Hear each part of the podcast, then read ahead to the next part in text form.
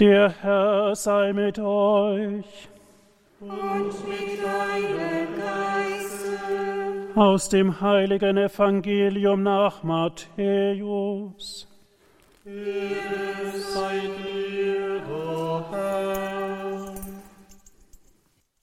Nach dem Sabbat kamen in der Morgendämmerung des ersten Tages der Woche Maria aus Magdala und die andere Maria nach dem Grab zu sehen. Plötzlich entstand ein gewaltiges Erdbeben, denn ein Engel des Herrn kam vom Himmel herab, trat an das Grab, wälzte den Stein weg und setzte sich darauf. Seine Gestalt leuchtete wie ein Blitz und sein Gewand war weiß wie Schnee. Die Wächter begannen vor Angst zu zittern und fielen wie tot zu Boden. Der Engel aber sagte zu den Frauen, Fürchtet euch nicht, ich weiß, ihr sucht Jesus, den Gekreuzigten. Er ist nicht hier, er ist auferstanden, wie er gesagt hat. Kommt her und seht euch die Stelle an, wo er lag. Dann geht schnell zu seinen Jüngern und sagt ihnen, er ist von den Toten auferstanden. Er geht euch voraus nach Galiläa, dort werdet ihr ihn sehen. Ich habe es euch gesagt. Sogleich verließen sie das Grab und eilten voll Furcht und großer Freude zu seinen Jüngern, um ihnen die Botschaft zu verkünden. Plötzlich kam ihnen Jesus entgegen und sagte, Seid gegrüßt. Sie gingen auf ihn zu, warfen sich vor ihm nieder und umfassten seine Füße. Da sagte Jesus zu ihnen, Fürchtet euch nicht. Geht und sagt meinen Brüdern, sie sollen nach Galiläa gehen, und dort werden sie mich sehen. Evangelium unseres Herrn Jesus Christus. Lob sei dir, Christus. Meine so sehr geliebten Zuhörer und geschätzten von Radio Horeb, liebe Zuschauer, liebe Brüder und Schwestern im Herrn, es wird wohl keine Osternacht mehr geben im Lauf der Kirchengeschichte, hoffen wir, bei der man die Anwesenden namentlich begrüßen kann. Unseren Diakon, Peter Sonnenborn, der Kantor, die beiden Damen, unsere Mesnerin irgendwo hinten. Es ist wirklich ein geschichtlicher Augenblick und zugleich sehe ich hunderte, Jahrtausende Bilder von Menschen vor mir. Wenn Sie es mit Livestream verfolgen können, haben Sie es gesehen, eine unüberschaubare Menge von Menschen, die uns ihre Bilder geschickt haben, die sich uns jetzt anvertrauen, die hier sind, die nicht physisch präsent in ihrer Kirche sein können. Herzlich willkommen. Schön, dass ihr da seid. Es ist wirklich ganz etwas Eigenartiges und sie schicken die Bilder ja nicht, um einfach dann einen Spaß zu haben. Sie wollen geistlich mit ihrem Dank, mit ihrer Freude, mit ihren Leiden, mit Ihren Fragen, mit Ihrem Suchen auch da sein. Fühlen Sie sich wirklich hier gleichsam geistlich auf den Altar gelegt. Sie wissen, es ist die wichtigste Nacht des ganzen Kirchenjahres, noch vor Pfingsten. Die Juden feiern das alles entscheidende Ereignis, dass Gott sein Volk aus der Sklaverei herausgeführt hat. Fortan heißt Gott der, der Israel errettet, der erlöst hat, der sie befreit hat. Das Pascha des alten Bundes und das Pascha des neuen Bundes ist etwas ganz Ähnliches. Der Sieg des Herrn über Sünde und Tod und Teufel. Es ist der Gott, und da wird er in den Briefen des Apostel Paulus immer so zitiert, der Jesus aus dem Tod herausgeführt hat. Das, was vergangen ist, wird Gegenwart in der Feier der Eucharistie. Und das ist so großartig, dass eine neue Zeitrechnung beginnt. Wir hören, wir lesen in Exodus 12, 1 folgenden. Der Herr sprach zu Mose und Aaron in Ägypten. Dieser Monat soll die Reihe eurer Monate eröffnen. Er soll euch als erste unter den Monaten des Jahres gelten. Da das Paschalam die urbildliche Prophetie des Opfers Jesus sein sollte, ist es wichtig anzumerken, dass Mose Israel auf das erste Paschafest vorbereitete, indem er die Zeitrechnung neu begonnen hat. beim ersten Monat anfangen hat lassen. Bis dahin hieß der Monat Abib und jetzt Nissan. Das kündigte einen Neuanfang an. Nachdem sie vom Paschalamm gegessen hatten, sollten die Kinder Israels den einzigen Ort verlassen, den sie je gekannt hatten. Durch Länder ziehen, die sie nie gesehen hatten. Und ein Land einnehmen, von dem sie bisher nur geträumt hatten. Nach diesem schicksalsträchtigen Tag würde ihr Leben nie mehr so sein wie zuvor. Und genauso ist es mit unserem. Eine neue Zeit beginnt, etwas ganz Neues. Israel ist ja damals durch Jakob mit seinen Söhnen und Töchtern nach Ägypten gekommen und das war eine Sippe mehr nicht. Sie haben sich dann vermehrt. Jetzt aber werden sie ein Volk. Und Gott wird mit ihnen am Horeb, am Sinai einen Bund schließen. Er wird ihnen die Bundesurkunde überreichen, das sind die Dekalogtafeln, der Bundesschluss. Im Pascha des neuen Bundes ist es ganz ähnlich.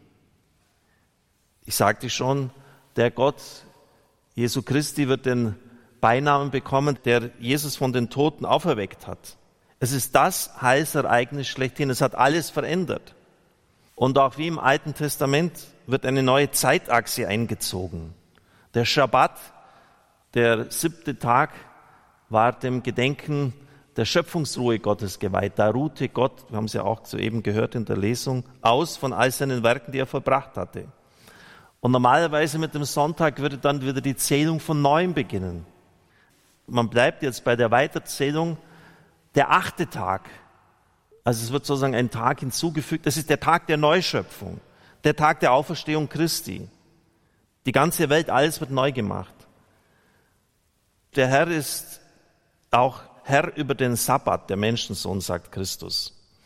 Und das heißt auch konkret, dass er in der Lage ist, dieses Herrsein dadurch auszudrücken, dass er die Festordnung verschiebt.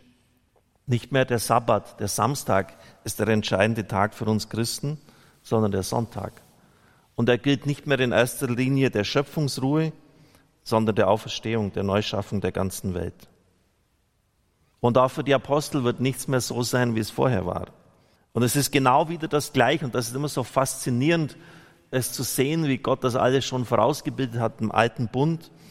Auch sie werden aufbrechen in Länder, die sie bisher nicht einmal gekannt hatten. Sie haben nicht einmal den Namen von diesen Ländern gewusst, dass sie überhaupt existieren. Und er wird sie in die ganze Welt hinaussenden. Die ganzen Heilsereignisse werden gebündelt in den Sakramenten uns weitergegeben, besonders in der Feier der Eucharistie, in der Buße. Es wird das Petrusamt geben, weil das Evangelium sich nicht selbst auslegt, weil wir diese Führung, diese Leitung durch den Apostel Petrus brauchen. Die Opfer im Tempel und der Tempel selbst, sie werden abgeschafft. Die Apostel selbst, denken Sie nur, wie ängstlich sie waren und sich eingeschlossen haben, werden innerlich völlig erneuert. Die Kraft des Heiligen Geistes wird aus ihnen etwas ganz Neues machen. Nicht nur die äußeren Türen werden geöffnet, als sie hinausgehen, um das Evangelium zu verkünden, auch die Türen ihres Herzens gehen auf. Seht, ich mache alles neu. Liebe Brüder und Schwestern im Herrn, wenn Sie den Texten aufmerksam gefolgt sind, jetzt in dieser heiligen Nacht, den Lesungen, dann werden Sie feststellen, die Osternachtsliturgie ist Taufliturgie. Alles ist darauf ausgerichtet. Das, was Christus uns an der Lösung gebracht hat, wird uns in der Taufe geschenkt. Und es kann ja auch nichts Größeres geben, als dass wir zu Gott Vater sagen dürfen, dass wir in ein Vater-Sohn, Vater-Tochter-Verhältnis gerückt sind, denn damit sind wir auch Erben. Und das kann nur in Superlativen ausgedrückt werden. Der heiligste Ort und der einzig legitime Ort, wo man im Alten Testament Opfer darbringen durfte, war der Tempel. Und jetzt lesen wir im Römerbrief, durch die Taufe seid ihr Tempel des Heiligen Geistes geworden. Für Juden war das eine unerhörte Aussage, geradezu eine Blasphemie. Es gibt doch nur einen Tempel, der steht in Jerusalem. Und Paulus sagt, nein, verkehrt. Durch die Taufe wohnt Gott in euch, die Dreifaltigkeit, der Geist, der zu Gott seufzt, der Sohn, der in uns lebt und der Vater und dadurch seid ihr ein Tempel. Im alten Bund wurden Propheten, Priester und Könige zugerüstet durch die Salbung. Mit genau dem gleichen Öl, dem Krisamöl, werden die Kinder in der Taufe gesalbt. Das heißt, wir sind Priester, Propheten und Könige. Sie brauchen nicht auf Prinz Charles oder sonstige Leute schauen. Wenn der zu Königen gesalbt wird und zu Königen erhoben wird, sie haben genau das Gleiche in der Taufe. Das Segnen war im alten Bund den Priestern vorbehalten, das durfte niemand anders tun. Im Petrusbrief lesen wir, ihr seid dazu berufen, Segen zu erben, Segen zu erlangen und selber zu segnen. Wir sind wahrlich ein heiliges Volk von Priestern und Propheten. Liebe Brüder und Schwestern im Herrn, wir können uns gar nicht ausmalen, wie unvorstellbar befreiend dieses Verständnis, diese Sicht des Menschen damals war. Denn am Ende der Antike glaubte man an die Macht des Schicksals. Auch viele philosophischen Richtungen haben das gelehrt. Es war ein Fatum, ein unpersönliches Es, das aber unerbittlich über den Menschen verfügt hat, das nie Rechenschaft gab, von dem man nicht wusste, wer es war, warum es so und nicht anders entschieden hatte, warum den einen das Unglück traf, den anderen nicht. Der eine reich, der andere arm war. Einer wurde als Sklave geboren, der andere war ein Freier. Ein unerbittliches Schicksal hat das verfügt. Und die größten Weisheitslehrer bei der Stoa sagten, du bist wie ein Hund, der an einen Karren hingebunden ist. Und wenn du klug bist, dann rennst du mit, wenn nicht, wirst du mitgeschleift. Was glauben Sie, was das mit den Menschen gemacht hat? in welche Resignation sie das hineingeführt hat. Dadurch, dass Jesus die beiden Inhalte, liebender Vater und Allmacht, miteinander verbunden hat, sind all diese fatalistischen Auffassungen zerstört worden. Es hat ja eine geradezu revolutionär befreiende Wirkung. Das christliche Menschenbild hat das Sklavenjoch das in Gestalt des Schicksals auf den Menschen lastete, zerbrochen. Henri de Lubac, einer der großen Theologen unserer Zeit, schreibt, der Mensch, jeder Mensch, wer er auch war, war dem Schöpfer, dem Herrn der Gestirne selbst unmittelbar verbunden.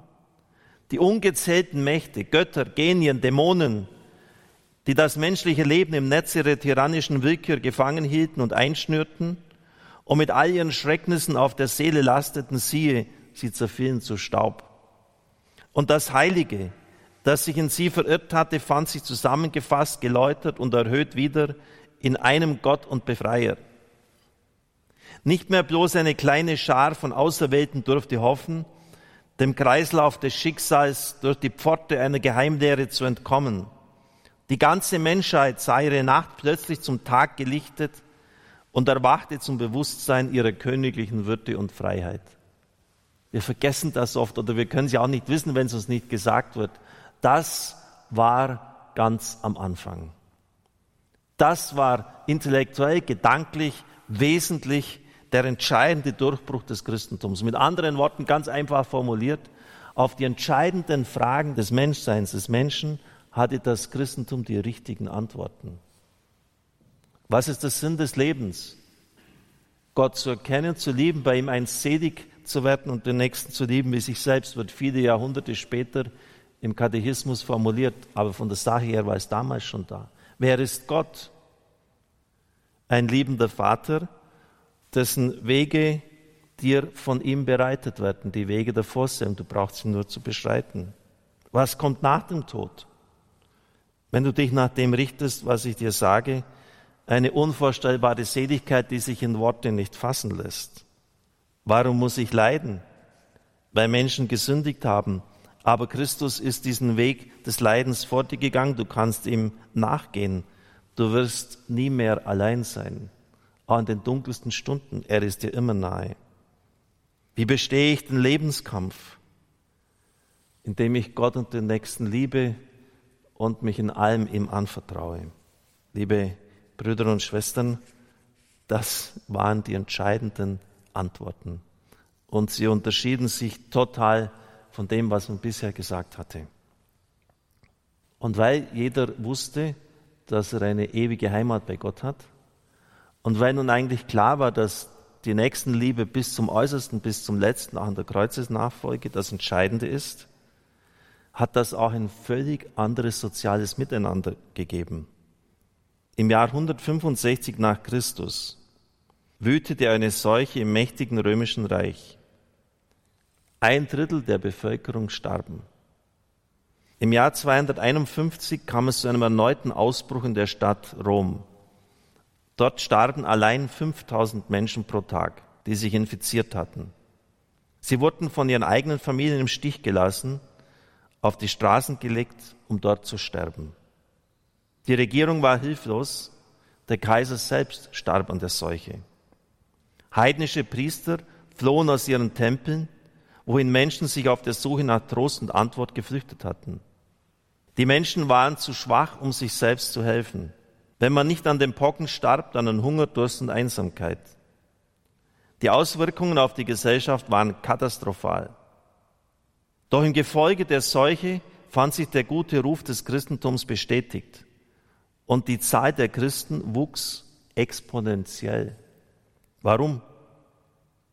Die Christen kamen nicht mit intellektuellen Antworten auf die Proben des Leids, auf das Problem des Leids. Sie hatten keine übernatürliche Fähigkeit, Schmerz und Leid zu vermeiden. Was sie hatten, war Wasser und Essen und ihre Nähe. Kurz gesagt, wenn man einen Christen kannte, war es statistisch gesehen am wahrscheinlichsten, dass man überlebte. Und wenn man überlebte, dann bot einem die Kirche das liebevollste, stabilste soziale Umfeld, das überhaupt denkbar war.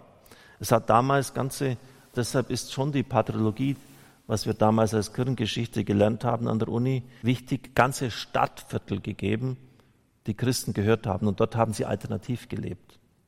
Da hat es keine Armen gegeben. Jeder war willkommen, auch der Fremde. Man hat miteinander geteilt. Dieser Lebensstil war beispiellos, er war alternativ. Ganze Stadtviertel. Man hat also konkret mit eigenen Augen sehen können, was Christentum ist und was es bewirkt. Und dann schreibt Stephen Beckhaus, ich zitiere ihn, es war nicht so sehr clevere Apologetik, strategische politische Organisation, nicht einmal das Zeugnis der Märtyrer, die das Imperium Roman und bekehrten, sondern die einfache Überzeugung normaler Frauen und Männer, dass sie das, was sie für die geringsten ihrer Nächsten taten, für Christus taten. Aus einem kaputten Menschenbild, aus einem verkehrten Denken über den Menschen entstehen die größten Katastrophen. Nur die Arier sind die richtigen, die anderen nicht und die Juden schon gar nicht. Nur der, der der Arbeiterklasse angehört, das ist der Richtige. Und das war das Denken der größten Massenmörder aller Zeiten. Liebe Brüder und Schwestern im Herrn, das Christentum hat uns durch die Taufe, durch das, was dort geschieht, du bist ein König, du bist Prinz Charles, du wirst gesalbt, du wirst wie ein König gesalbt, wie ein Prophet, ja sogar wie ich bei der Priesterweihe auf die Handinnenfläche. Nie mehr wird ein Priester auf die Handinnenfläche gesalbt. Wenn ich die Krankensalbung bekomme, nur mehr auf der Außenhand, weil das in mich eingebrannt ist. Und es ist genauso bei ihnen eingebrannt, als sie als Kind damals auf den Scheitel gesalbt worden sind. Du bist ein Königskind, du bist ein Prophet, du bist Priester. Du darfst segnen. Du bist sogar aufgefordert, das zu tun. Und dein Leib, der ist der Tempel des Heiligen Geistes, so wie es damals der eine Tempel im alten Bund war. All das ist dir in der Taufe geschenkt worden. Und vor allem, Gott ist dein Vater. Das war das in Anführungszeichen richtige Denken. Jeder Einzelne ist Gott wichtig. Und wenn ich jetzt ein Joch da hätte, würde ich das symbolisch zerbrechen. Das Joch des Schicksals, dieser anonymen Mächte, die über dich verfügen, es existiert nicht mehr. Es zerbarst in nichts. Und das hat Christen natürlich dann freigesetzt. Okay, das heißt natürlich nicht, dass es ein Spaziergang war. Ich habe mal irgendwo gelesen, dass ungefähr 100.000 Franziskaner im Laufe der Jahrhunderte Laien, Brüder, Priester ihr Leben gegeben haben im Kampf gegen die Pest. Die sind einfach hingegangen. Okay, stecke ich mich halt an, ist halt so. Aber ich diene dem anderen, notfalls mit meinem eigenen Leben. Ich lasse ihn nicht im Stich. Und wenn ich sterbe, dann weiß ich, ich habe eine ewige Heimat bei Christus. Die richtige Sicht auf den Menschen hat das richtige Leben zur Folge gehabt. Liebe Brüder und Schwestern im Herrn, vielleicht sind viele jetzt hier, die jetzt neu aufgewacht sind in dieser Krise, die sich überlegt haben, ja, war mein Leben eigentlich so bisher richtig? Stimmt das mit dem Christentum? Die neu nachdenklich geworden sind. Vielleicht haben Sie jetzt auch ein Gnadenerlebnis. Es gibt ja solche Augenblicke. Wir haben ja solche Geschichten auch viele im Radio erzählt. Etwa Peter Schilling mit Major Tom, der in einer völlig verzweifelten Situation, als seine Frau ihn verlassen hat, der kommt zurück, die Wohnung ist ausgeräumt, es ist fast nichts mehr da, kann gerade noch in seinem Bett schlafen. Er ist völlig fertig, dreht in der Nacht um drei Uhr am Sender rum, hört plötzlich gregorianische Choräle und dann ein Heilungsgebet von Pater Buob. Major Tom war damals ein Welthit, in den Charts in den USA, in Japan, überall die Nummer eins. Und der Mann hat die Stunde seiner Bekehrung, sein Management hat gesagt, es gibt ein eindeutiges Vorher und Nachher in seinem Leben, nur weil diese eine Sendung gehört hat. Jedes Wort, jedes Heilungsgebet, das Buob gesprochen hatte, war ein Volltreffer in seinem Leben. Und er hat das an sich herangelassen, liebe Brüder und Schwestern im Herrn. Vielleicht kann es auch bei Ihnen so sein, dass einzelne Worte, die Sie jetzt gehört, gesehen haben, eine Predigt, was auch immer, jetzt Ihr Innerstes so erwischt hat, so getroffen hat, dass Sie Ihr ganzes Leben nun neu ausrichten. Und Sie merken genau, es ist ein Zweitakter.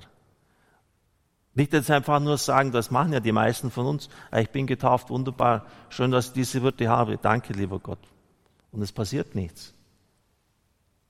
So machen wir es ja auch mit unseren Kindern. Wir lassen sie taufen und die Eltern gehen nicht einmal am nächsten Sonntag mehr in die Messe. Es passiert nichts.